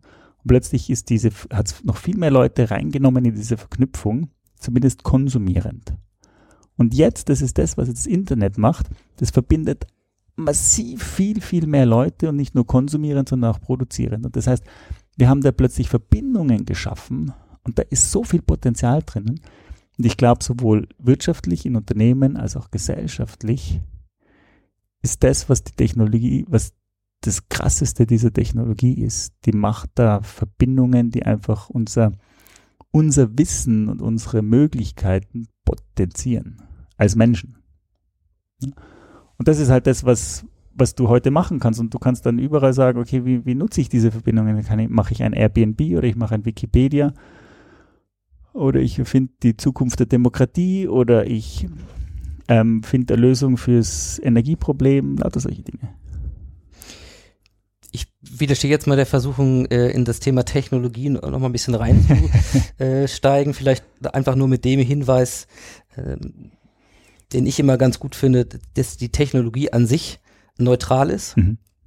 Ob wir jetzt über Biotech, über AI oder Mhm. viele andere Dinge reden und dass es am Ende dann wie der Vektor äh, und damit die Richtungsgebung der Impuls ist und dass es eben ein, ja, sagen wir mal, in sozialen Systemen gesteuerter Impuls ist, Mhm. also aber Menschen, Menschen gemacht und auch Menschen braucht, dass wir diese Dinge in die richtige Richtung legen. Und damit meine ich jetzt Mhm. in die positive. Und ähm, mit dem kleinen äh, sozusagen äh, Aushub würde ich gerne nochmal auf das Thema Demokratisierung. Ja, aber ganz kurz zu diesem Aushub, das ist auch etwas, was mir auffällt. Ja, wir, plötzlich wachen wir auf und jetzt ist das Internet ganz schlimm. Ja, das erzeugt dann Trump, das erzeugt irgendwelche Bubbles und irgendwelche Hass und so weiter. Sind jetzt plötzlich erstaunt, weil man hat uns ja versprochen, Demokratie und Paradies und alle eh gleich und arabischer Frühling und so weiter. Und ich stimme dir absolut zu. Technologie ist neutral und ich würde sogar so weiter, würde sogar noch ein bisschen weitergehen als du. Ich würde sagen, sie wird immer positiv eingesetzt und negativ eingesetzt. Kernenergie, positiv, negativ, alles. Und das ist mit dem Internet nicht, nicht anders. Und wir müssen uns halt auf die Frage, wir müssen uns halt die Frage stellen, auf welche Seite wir gehen. Ob wir auf die Seite des Lichts oder auf die Seite des Schattens gehen. Und je mehr Leute auf die Seite des Lichts gehen, desto schöner wird's für uns. Ja. Und da, weil wir das Stichwort Weltverbesserung schon drin hatten, äh, kurze Frage, würdest du dich als einen Weltverbesserer sehen? Ist das was, was dich treibt? Ich wäre gerne einer, ja. Mhm. Ich glaube noch nicht, dass ich die Welt verbessert habe. Aber ich arbeite jeden, hart, jeden Tag hart dran, ja. Das nur so zur Einordnung.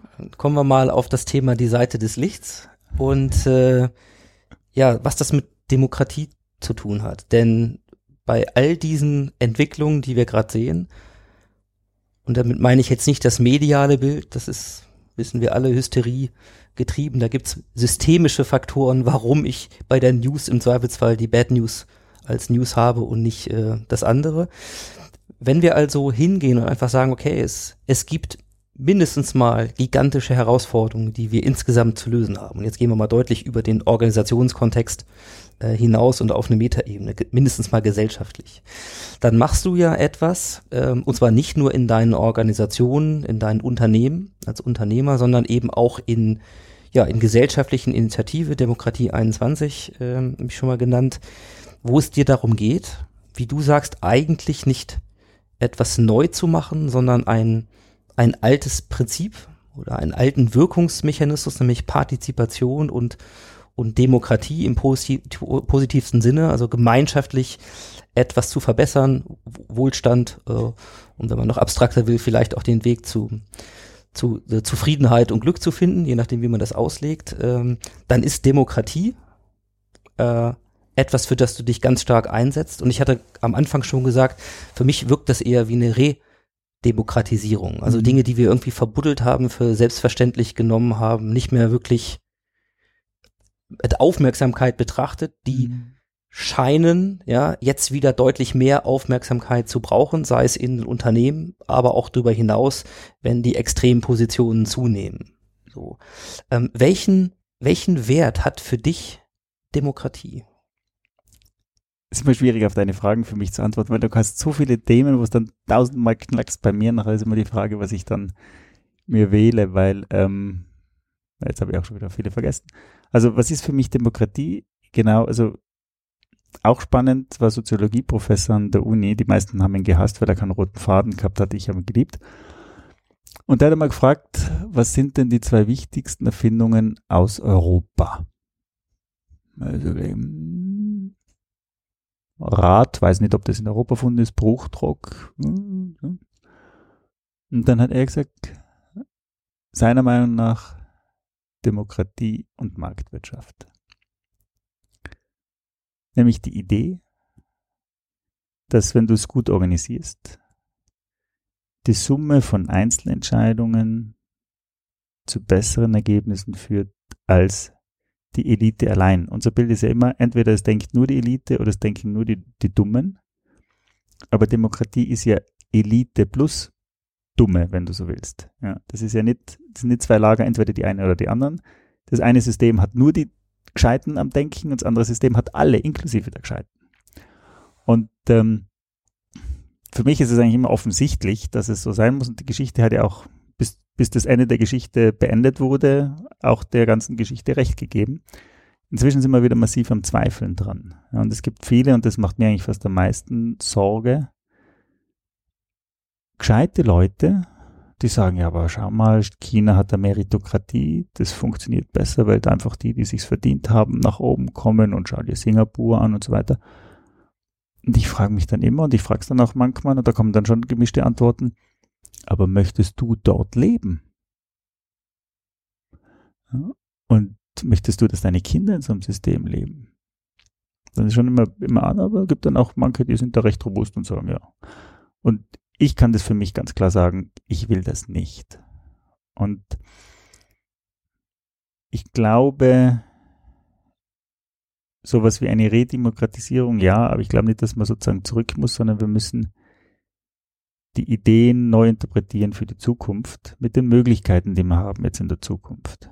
Ja, und eigentlich sich zu überlegen, was ist eigentlich der Punkt und was wir haben. Was, was wir haben, ist Unternehmen, ist es relativ einfach. Da gibt es jetzt zumindest einige Branchen, die die Zeichen der Zeit erkannt haben. Ich nenne das immer Tesla-Moment. Weil die Automobilbranche in Europa hat über Tesla und Disruption gelacht. Lange, lange Zeit. Es gibt einen CEO, die waren beteiligt an Tesla, die haben dann irgendwann ihre Beteiligung abgestoßen und hat dann gesagt, ist wahrscheinlich das einzige Unternehmen, das jemals Geld machen wird mit Elektroautos. Was sie allerdings auch noch beweisen müssen. Was sie auch noch beweisen müssen, ja, ja.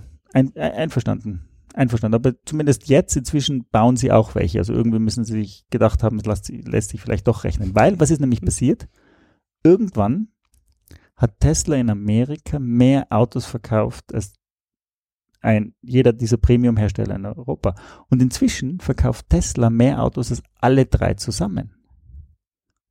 Und das ist, das ist dann so der Weckruf. Elektroautos. Elektroautos, ja. Ja. Und das ist dann der Weckruf. Und dann ähm, haben die, ich, ich weiß, ich verliere ein bisschen den Faden, ähm, und dann sind die aufgewacht. Ja. Und in, ich sage jetzt, in Unternehmen ist es so, da kommt Konkurrenz.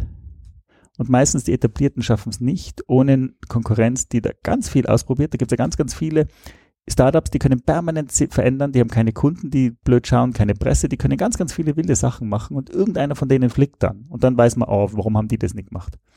So, wenn ich das jetzt auf gesellschaftliche Systeme übertrage, uns fehlen diese Experimentierfelder, uns fehlen die Orte, wo Demokratie experimentell weiterentwickelt wird.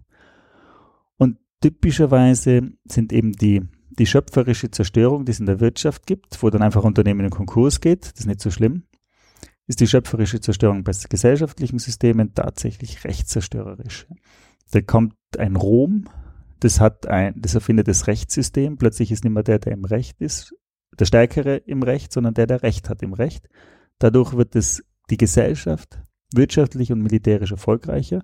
Da macht sie die Eroberungszüge durch Europa und durch diese Eroberungszüge pflanzt sie überall das römische Recht ein, von dem wir heute alle immer noch profitieren.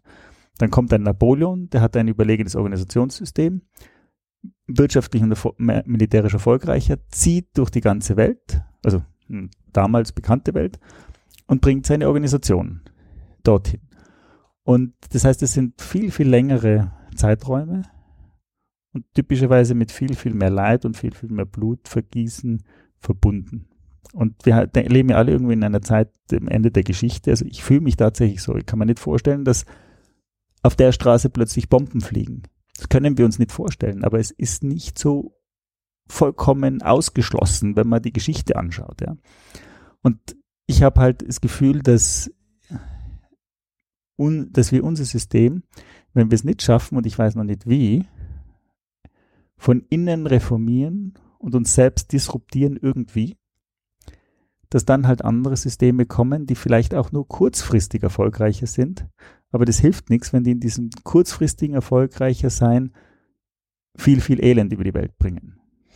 Also mein Eindruck, ich sage das jetzt mal so, so ein bisschen flapsig, ist, dass Organisation und Unternehmen, in denen du diese Spiral-Dynamiken für die Karrieren, aber letzten Endes auch für die Entwicklungszyklen, weil Selbstdisruption ist ein Grundprinzip bei Haufe mittlerweile geworden, um ja nach einem Schritt down dann zwei Schritte up machen zu können. Mhm. Also diese diese ja Transformation ohne ein, eine schöpferische Zerstörung von außen und eine, einen Konkurs tatsächlich von innen heraus zu schaffen. Immer so die, mit Ambidextrie und allem, was dazugehört und dem, wie ihr Führung experimentiert. Das scheint mir auf der etwas größeren Betrachtung mit etwas Abstand wie ein Experimentierfeld für den eigentlich notwendigen gesellschaftlichen Korridor, ja, für den Rahmen, in dem Wirtschaft stattfindet. Weil unser Wirtschaftssystem mit Kapitalismus oder sozialer Marktwirtschaft in verschiedenen Ausprägungen natürlich ganz eng verwoben ist mit den gesellschaftlichen Rahmenbedingungen, mit Rechtssystem, mit Regierungssystem, mit Demokratie. Das heißt, die Erfahrungen, die Positiverfahrungen, die du im kleineren, ich will nicht sagen Labor, aber in einem, in einem Teil davon gemacht hast, welche von diesen Dingen würdest du sagen, sind geeignet und hilfreich, die, die Gesamtchallenge, ja, letzten Endes zu adressieren. Ich schreibe jetzt mal Weltverbesserung drüber, also eben nicht der schöpferischen Zerstörung insofern das Feld zu überlassen, dass dann wieder die Bomben fliegen. Das ist ein Szenario, bei dem ich sagen muss, das kann ich mir sehr gut vorstellen, leider. Das, ne, in den Extremen und die Geschichte äh, lag auch daran, dass ich studiert habe. Also ich kann die noch aufrufen und muss sagen, leider ist das im Moment, äh, es wäre das erste Mal, dass wir nicht in diesem geschichtlichen Evolutionsprozess wieder landen, sondern die Herausforderung ist ja genau das nicht zu schaffen. Und welche dieser Dinge hältst du für geeignet oder welche dieser Dinge treiben dich?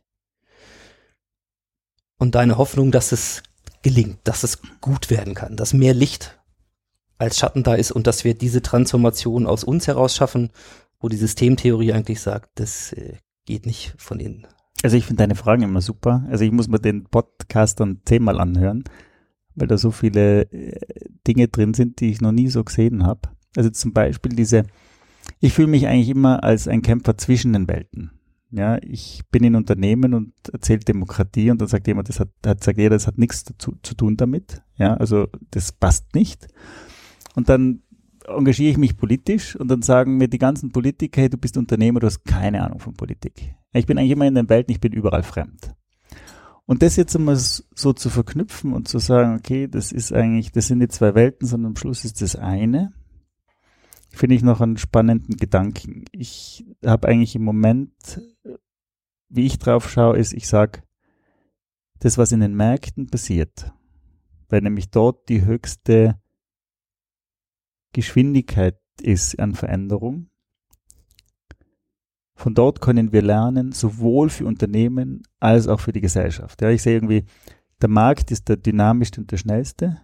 Das zweite sind dann die Organisationen und das dritte sind die Gesellschaftssysteme. Einfach von der Geschwindigkeit und der Veränderung. Und ich bin auch froh, dass es in dieser, in dieser Reihenfolge Ja. ist, weil Gesellschaft sollte auch stabil sein. Ja, manchmal braucht es halt auch Druck, aber so.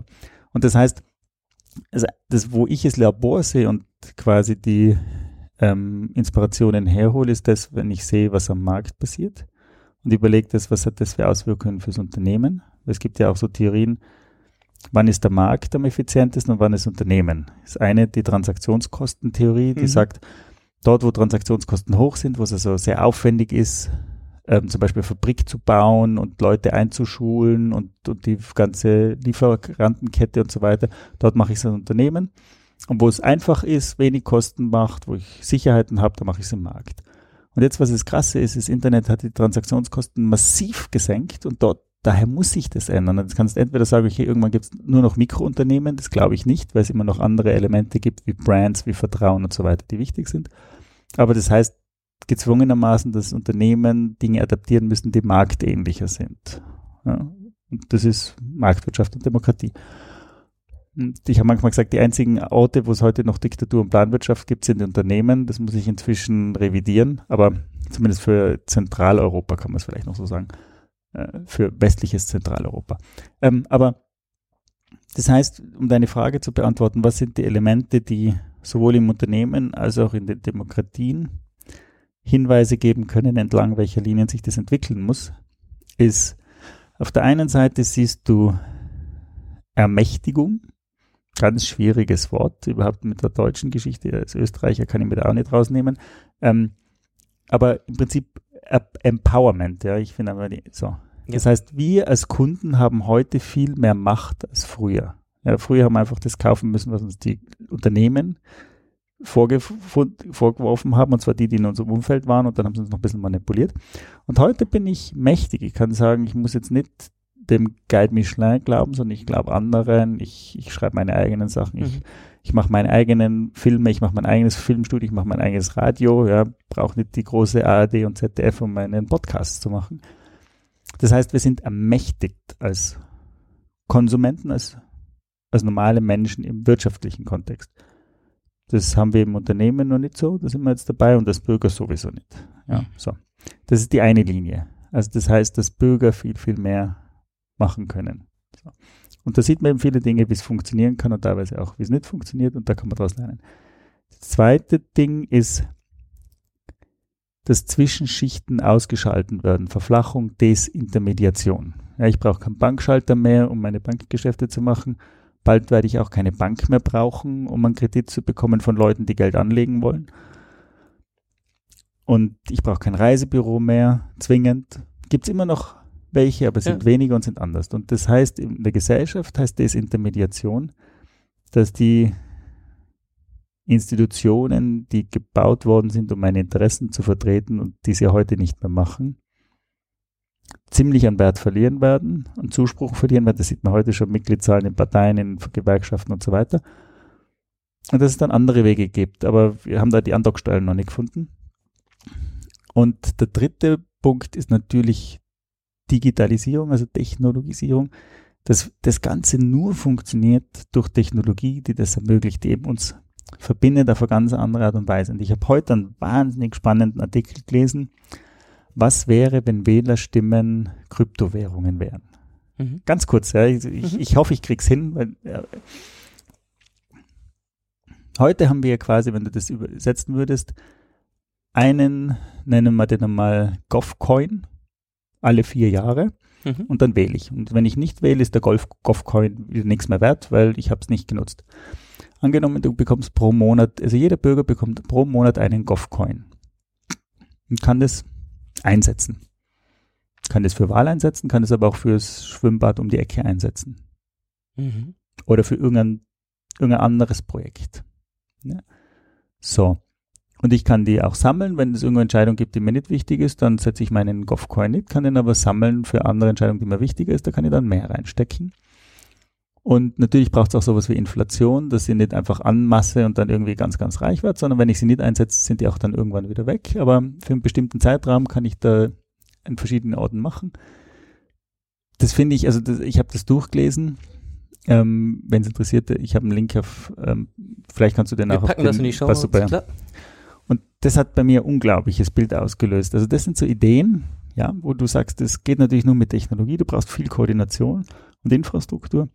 Aber solche Dinge, dass man über solche Dinge überhaupt nachdenken kann, ja, und das sind so für mich, dann läuft es mir fast kalt über den Rücken, das sind so die leichten Signale von dem, wie eine Zukunft ausschauen könnte. Mhm. Ja, ohne zu wissen, ist es das, ja. Es kann auch die totale Sackgasse sein und der Flieger wird nie fliegen. Aber ich glaube, wir müssen uns damit beschäftigen, wie wir unsere Demokratie zum Fliegen bringen. Wieder zum Fliegen bringen. Und höher. Und höher. Ja ich mache an der Stelle, auch wenn es mir schwerfällt, das gestehe ich hier ganz offen, äh, einen Cut. Sag noch mal so, wer's, ähm, wer sich interessiert, gerade für noch andere Petrischalen, in denen Demokratieexperimente laufen, ähm, das Stichwort Lieberland, also ganze Landstriche. Was ist, wenn ich heute eine neue Nation gründen könnte? Wie organisiere ich dann Verfassung? Wie organisiere hm. ich Wahlen? Wie organisiere ich Macht und Teilhabe? Ähm, passt gut zu dem Thema Govcoin. Ähm, hm. Die die Bitcoin als eine Tech, äh, die Blockchain als eine Technologie, die Dezentralisierung äh, ermöglichen kann und so weiter, aber auch andere Sachen. Ähm, ich habe einen auf, auf einen, einen Retweet ähm, deines Artikels über die Frage, was ist eigentlich mit denen in der Mitte, also nicht nur die Intermediäre im, in den Transaktionssystemen verschwinden, sondern was ist denn, wenn die Mitte verliert, die Mitte der Mhm. Gesellschaft?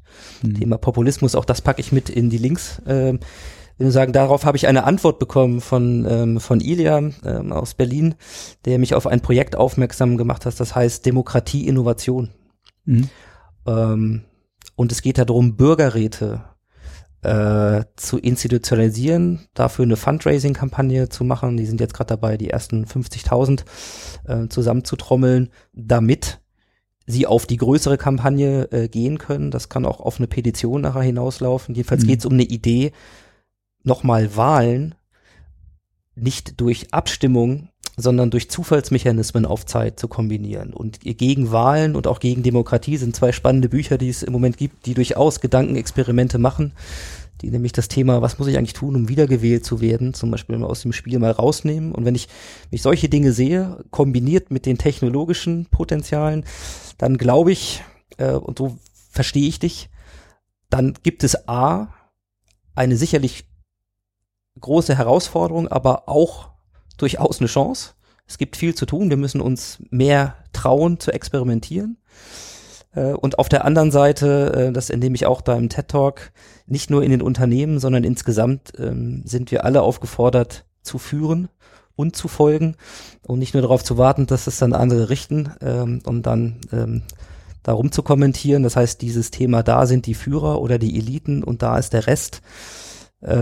Das löst sich immer weiter auf. Da kommen wir auf Augenhöhe-Szenarien und wir brauchen das auch. Mehr Synapsen dazwischen, damit wir die Potenziale aktivieren, die wir brauchen in der Welt von Komplexität und Co. Ähm, insofern eine letzte Frage hätte ich noch an dich. Ähm, wer ermutigt eigentlich den Ermutiger? Die vielen Leute, mit denen ich zusammenarbeite, die Mut haben und dann belohnt werden. Auch wenn es ein, auch wenn es manchmal einen Misserfolg gibt, auf Dauer ist es immer eine Frage, wie man selber damit umgeht. Aber zu sehen, wie Mut Früchte erzeugt, das ist das, was mich ermutigt. Super. Dann wünschen wir dir und uns allen und denen, die mit dir zu tun haben, deutlich mehr Mut. Äh, der Hashtag Mutanfall von Harald Schirmer sei hier nochmal kurz mit reingeworfen. Äh, ich glaube, ähm, das braucht's.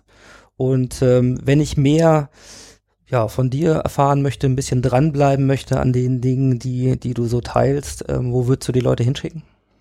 Es gibt zwei Orte, was man gerne hat. Das eine ist, ähm, ich habe inzwischen meine Gedanken veröffentliche, auf, äh, veröffentliche ich auf LinkedIn. Das heißt, da kann man mir folgen. Und wer lieber Twitter hat, ich mache dann immer noch einen Link auf Twitter. Das sind so die zwei Kanäle, für die ich mich entschieden habe. Ich habe leider keine Freunde auf Snapchat. Ich bin da wahrscheinlich zu alt. Tut mir leid, also wenn es welche gibt, dann vernetze ich mich gerne. Du kannst es ja mit Und Instagram. und Instagram kann ich auch nicht. Das habe ich noch nicht verstanden. Das kann ich nicht. Da, immerhin ähm, machen wir jetzt mal Podcast. Äh, Genau. Also wir, wir streuen's. Und Hermann, ich danke dir vielmals für deine Zeit und äh, deine Einsichten und Reflexionen hier. Wünsche dir auf dem Weg weiterhin viel Energie ja, äh, und Kraft. Äh, und wir werden sicherlich weiter verfolgen, wie sich die Experimente entwickeln und welche du zukünftig startest. Also vielen Dank für deine Zeit. Ich danke dir für diese wahnsinnig inspirierenden Fragen und den Austausch. Danke dir.